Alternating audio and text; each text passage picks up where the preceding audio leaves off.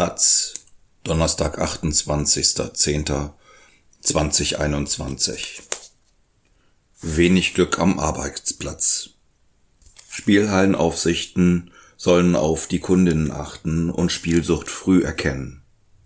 Doch was, wenn das Servicepersonal selbst süchtig ist? Von David Muschenich. Eigentlich finde ich es erschreckend, sagt Nicole Breitfeld, dass Spielhallenaufsichten selbst spielsüchtig werden, obwohl sie jeden Tag sehen, wie Menschen Haus und Hof verzocken. Doch bei ihr auch hat es nicht geholfen. Sie wurde als Servicekraft in einer Spielhalle süchtig nach Glücksspielen. Mittlerweile leitet sie eine Selbsthilfegruppe in Bremen, kennt viele Geschichten und weiß, dass sie mit ihrer eigenen nicht allein dasteht. Vor etwa sechs Jahren arbeitete Dreifeld noch an zwei Sonntagen im Monat in einer Bremer Spielhalle. Der Job soll zu der Zeit die Haushaltskasse der Mutter aufbessern. Sie schließt die Halle auf, bringt den Spielerinnen Kaffee und bekommt manchmal Trinkgeld, wenn diese gewinnen. Irgendwann schmeißt sie beim Putzen zwei Euro in den einen Automaten und wischt die anderen weiter. Als sie wieder auf die Anzeige schaut, sind aus den zwei plötzlichen 50 geworden. Das setzte natürlich Endorphine frei. Dabei hätte sie in der eigenen Spielhalle gar nicht spielen dürfen. Das verbot damals das bremische Spielhallengesetz und mittlerweile auch der Glücksspiel-Staatsvertrag. Doch nicht immer sie hielt sich nicht daran. Ihre Kollegin spielte nach der Arbeit ebenso wie der Automatentechniker. Die Kontrollen sind offenbar nicht ausgeprägt genug. Das Glücksspiel zu verlockend. Dabei stehen Servicekräfte eigentlich in der Verantwortung. Sie sollten problematisches Spiel bei den Kundinnen erkennen, diese ansprechen oder sogar sperren. Auch das steht im Glücksspiel Staatsvertrag. Doch in der Praxis fällt auch das Servicepersonal dem mangelnden Spielerinnenschutz in Deutschland zum Opfer. Wie viele Servicekräfte in Spielhallen betroffen sind, ist unklar. In ganz Europa gibt es nur eine Studie dazu. Christian Korneck hat seine Doktorarbeit am Institut für Psychologie der Universität Bremen darüber verfasst. Obwohl sie nicht repräsentativ ist, zeigt sie Tendenzen auf. Von 300 befragten Servicekräften spielen 30 Prozent. 9 Prozent zeigten ein problematisches Spielverhalten. Der Anteil in der deutschen Gesamtbevölkerung ist geringer. 0,3 Prozent, also etwa 240.000 Menschen. So lauten die aktuellen Zahlen der Bundeszentrale für gesundheitliche Aufklärung. Insgesamt nehmen etwa 30 Millionen im Jahr am Glücksspiel teil. Cornecks Studie legt nahe, dass Trinkgelder eine Rolle spielen. Es gibt Anzeichen dafür, dass Servicekräfte mit Spielerinnen mitfiebern, was sie selbst dazu animieren könnte, ihr Glück zu versuchen. Als ein Spieler einmal 1100 Euro gewann, gab er Nicole Dreifeld 50 Euro. Das höchste Trinkgeld, an das sie sich erinnern kann. Anfangs spielte Dreifeld noch selten. Was sie in die Automaten warf und verlor, blieb unüberschaubar. Sie selbst sagt, mehrere Jahre habe sie ohne Spielproblem in der Spielhalle gearbeitet. Irgendwann habe sich das geändert. An einem Datum könne sie das aber nicht festmachen. Als Spieler denkst du immer, du hast so viel Geld da reingesteckt, der Automat muss doch jetzt mal Gewinn schmeißen. Oder zumindest Freispiele geben. Aber die Verluste häuften sich und Dreifeld kam mit weniger Geld von der Arbeit nach Hause statt mit mehr.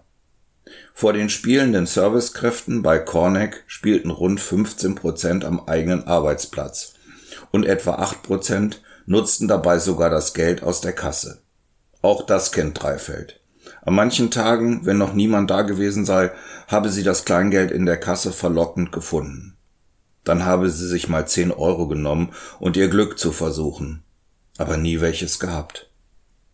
Was du in den Automaten reinschmeißt, ist weg und du bekommst es auch nicht wieder, weiß sie heute.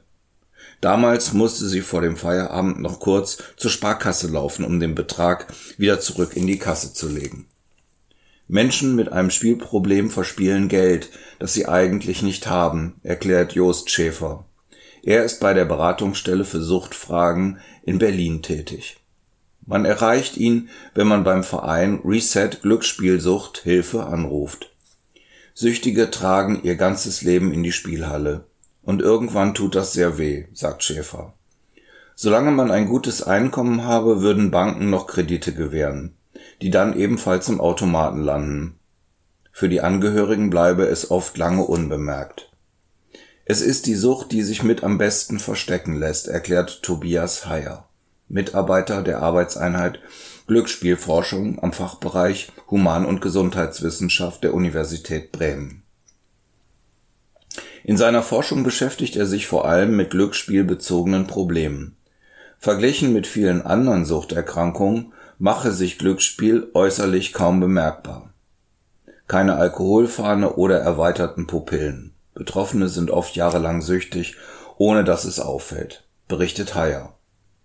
Obwohl Spielsucht nicht direkt von den Körper angreift, könnte es für Betroffene gefährlich werden. Nicole Dreifeld sagt deutlich, dass wir keinen richtigen Spielerschutz in Deutschland haben, bedeutet Tote.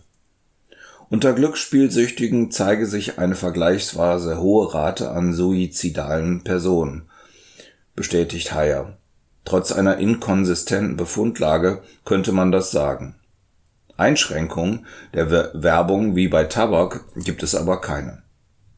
Wird das Problem Spielsucht früh angegangen, ist es leichter daran zu arbeiten. Viele Spielerinnen wollen davon jedoch nichts hören. Kein Spieler der Welt wird sagen, ich gehe mal eine Stunde in die Spielo. Stattdessen parken sie das Auto zwei Straßen weiter oder nehmen das Fahrrad mit rein damit keine Verbindung hergestellt wird. In der Spielhalle ist das Personal eigentlich angehalten, die problematischen Spielerinnen im Auge zu behalten und ihnen Hilfe anzubieten. Schulungen sind dafür gesetzlich vorgeschrieben, aber Dreifeld erzählt, ihr Chef habe nach der Schulung zu ihr gesagt, das sind zahlende Kunden, lass sie doch spielen. Ihre Aufgabe war es vielmehr, sich die Namen der Kundinnen und ihre Lieblingsgetränke zu merken, dann fühlen sie sich ge gesehen und kommen wieder. Und das Trinkgeld war auch höher. Ein Sprecher der Merkur-Kette, der mit dem Sonnenlogo sagt, bei ihnen sei das anders. Bei ihnen würde das Servicepersonal in den vorgeschriebenen Schulungen zum Thema problematisches Spiel sensibilisiert, umfassend informiert. Er stellt auch in Frage, ob die nicht repräsentative Studie von Corneck überhaupt relevant sei. Das Unternehmen bezeichnet sich selbst als Marktführer mit mehr als 3000 Mitarbeiterinnen in dem Bereich und bei denen sei Spielsucht nur in Einzelfällen vorgekommen. Nur wenige hätten sie entlassen müssen. Nicole Dreifeld hat nicht bei der Kette gearbeitet. Bei der Einstellung von neuem Personal würde Merkur prüfen, ob Bewerberinnen in einem Sperrsystem registriert sind. Wer in einer solchen Sperrdatei steht, ist für gewöhnlich zwölf Monate vom Glücksspiel ausgeschlossen. Arne Rüger von der Landesfachstelle für Glücksspielsucht NRW glaubt aber, dass die Sperre zu kurz ist. Innerhalb eines Jahres waren Spielsüchtige nicht so weit stabilisiert, dass sie wieder entsperrt werden könnten. Auch für Nicole Dreifeld war es sehr schwer. Sie kündigte zunächst, doch das half nicht. Kurze Zeit später ging sie wieder in die Spielhalle, um mit den früheren Kollegen einen Kaffee zu trinken. Aber der kostete dann auch schon mal 200 Euro, sagt sie zerknirscht.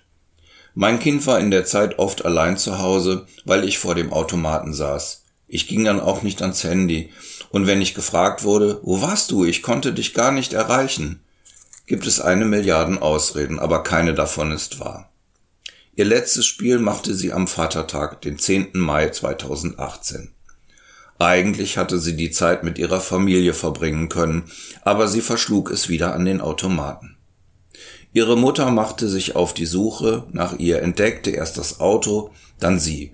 Sie musste nichts sagen, der Blick und die Enttäuschung haben genügt. Danach suchte sich Dreifeld Hilfe. Der erste Anruf bei der Selbsthilfegruppe war schwer, der erste Besuch noch schwerer. Es war wie der Gang zu meiner Hinrichtung, anders kann ich es nicht beschreiben. Nach dem ersten Treffen habe sie drei Dinge begriffen. Sie ist nicht allein mit ihrem Problem, sie schadete nicht nur sich, sondern auch ihrer Familie, und jeden Donnerstagabend kann sie sich mit Menschen austauschen, denen es genauso geht. Das Problem sei aber in der Gesellschaft immer noch nicht bekannt genug.